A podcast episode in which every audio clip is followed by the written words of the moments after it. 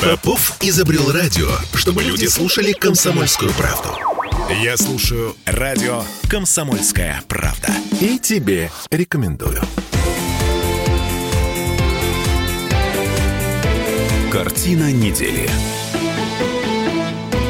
А здесь у нас большая политика, в которой все продается и все покупается. Мы вернулись в петербургскую студию радио «Комсомольская правда». Я Дмитрий Делинский, ректор гуманитарного университета профсоюзов Александр Записовский. С нами Александр Сергеевич. Еще раз добрый день. Добрый. Следить за руками. Очередное подтверждение э, тому, что все продается и покупается. Движение номер один. Премьер-министр Венгрии Виктор Орбан в среду говорит, что... Нет, даже вечером во вторник. Говорит, что его страна не допустит вступления Украины в Евросоюз. На следующий день, утром в среду, Кабинет министров Венгрии объявляет, что Будапешт снимет вето с решения выделить финансовую помощь Украине в обмен на 30 миллиардов евро от Евросоюза. Ну, просто Евросоюз немножко задолжал финансовой помощи Венгрии.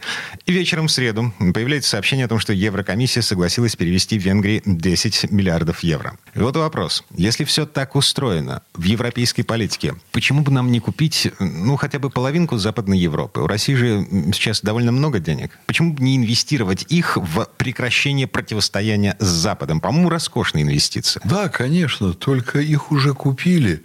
И при этом подстраховались на случай как бы смены полюсов. Ну, и я вам напомню, что Россия, скажем, выделяла Украине 15 миллиардов долларов на то, чтобы Украина могла поправить свои дела вместо этой безумной идеи вступления в Евросоюз. А маленькое уточнение. Обещали 15, выдали 5, и эти 5 растворились где-то в карманах Януковича. Выделяли, обещали, ну, приняли решение о том, что выделят 15, а вот реально, по-моему, выделили даже меньше, чем вы говорите, по моим воспоминаниям, 3. Действительно, большую часть из них, э, ну, там Янукович-младший отстриг. Ну, Венгрии вот э, так не будет, безусловно, но э, я вот не готов сегодня комментировать ситуацию с Орбаном, поскольку что там происходит за кулисами, до конца мы не знаем. Там очень сложные расклады. Запад имеет большие очень возможности давления на Орбана. Вот вы посмотрите, а что, Орбан отказался от того, что Венгрия не будет пропускать Украину э, в Европейский Союз? А, нет. Нет. Он Шла от, речь о другом. От этой идеи не отказался, да. но, извините, вода камень точит, и хвост отрезает кошки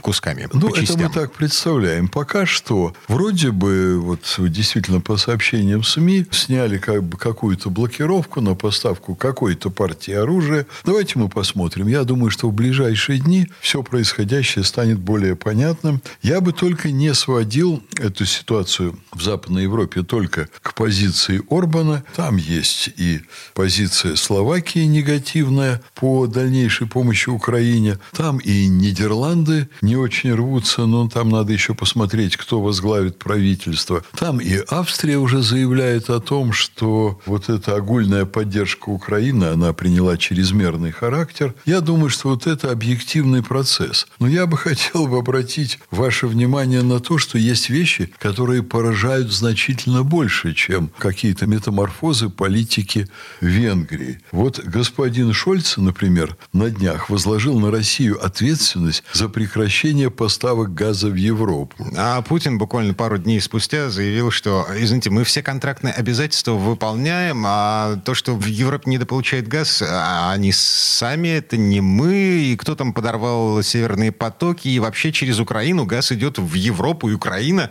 платит нам деньги за это.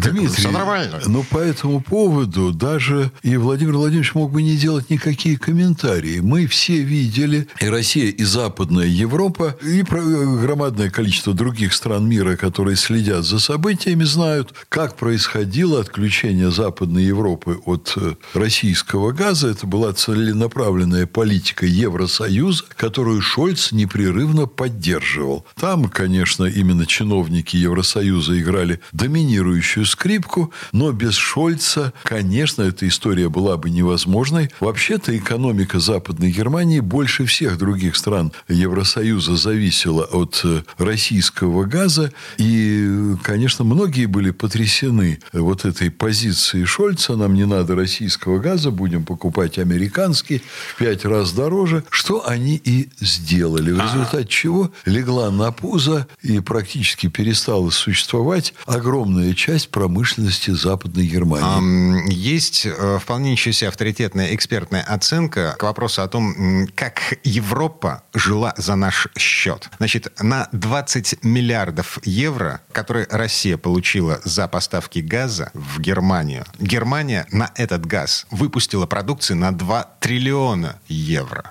Внимание, вопрос. Если Германия отказалась от вот этого вот от этой прибыльности, на что они рассчитывали? Рассчитывали на поддержку Вашингтона? Ну, даже сами немцы, это уже массовое сознание, они считают, что Германией сегодня управляют дилетанты, люди, которые поставлены Соединенными Штатами, обслуживают их интересы. Ну, на что рассчитывает Шольц? Что его судьба будет аналогична судьбе премьер-министров Великобритании, которые один за одним, уходя в отставку, получают многомиллионные зарплаты ежегодные в советах директоров западных корпораций. А равно как и предыдущие канцлеры Германии, которые, уходя в отставку, получали многомиллионные зарплаты в советах директоров российских компаний. Ой, вы имеете в виду всего лишь одного, а говорите про это в множественном числе. Ну, извините, Герхард Шредер, лучший друг Владимира да, Путина. Да, еще назовите хотя бы одного. На этого хватит. Да, почему хватит? Вы же говорите в множественном числе. Ну, северные а... потоки начались не при Ангеле Меркель, а не при, при Герхарде Шредере. Вы знаете, что действительно они начались при Шредере, но до этого были еще огромные проекты Содружества России и Западной Германии, например, газ в обмен на трубы. Это все конец 70-х, начало 80-х. Когда, да, когда немцы, не обращая внимания на негативную позицию Соединенных Штатов, делали то, что им выгодно. У России, безусловно, тоже была своя выгода в этих контрактах. Россия стремилась вместо конфронтации конфронтации с Западом добиться мира, добиться взаимопонимания, добиться строительства общеевропейского дома. И немножко подсадить Европу на российскую газовую иглу. Ну, вы это можете называть подсобить, но речь шла именно, подчеркиваю, о взаимовыгодном сотрудничестве. Были нужны стабильные, регулярные источники валюты, поскольку российская экономика в конце существования Советского Союза испытывала большие трудности. Они стали невыносимыми при Горбачеве, от чего все, собственно, собственно, и затрещало.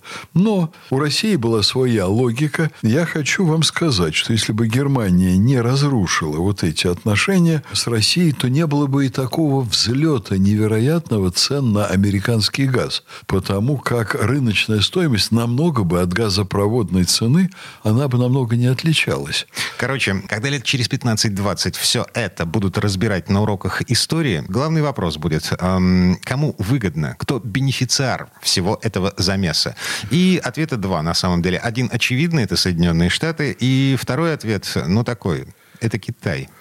Я бы дал бы третий ответ. Э, в конечном счете очень похоже на то, что все это выгодно с наш, на, и нашей стране также, поскольку м- в России экономический взлет в результате сворачивания контактов с Западом, но это не из-за того, что мы перестали газ поставлять Германии, а это из-за того, что Запад решил воевать с Путиным, экспроприируя доходы олигархов. И олигархи в существенной степени перестали вывозить деньги на Запад. Хотя я вот недавно присутствовал на очередном собрании отделения общественных наук нашей страны, и там Глазьев назвал потрясающие цифры. Академик Глазьев. Новые потрясающие да, цифры. новые потрясающие цифры вывода валюты за рубеж, которая санкционирована Центробанком. А, я помню, предыдущая оценка полтора триллиона долларов за нулевые и десятые годы растворились в неизвестном направлении. Ну, да, даже за нулевые была такая оценка. Так. Там была иная ситуация. Там говорили о полутора триллионах долларов академика Ганбегян. Угу. Он говорил о том, что Россия получила эти деньги деньги сюда в результате взлета цен на нефть. И 500 миллиардов было понятно, куда потратили, а вот триллион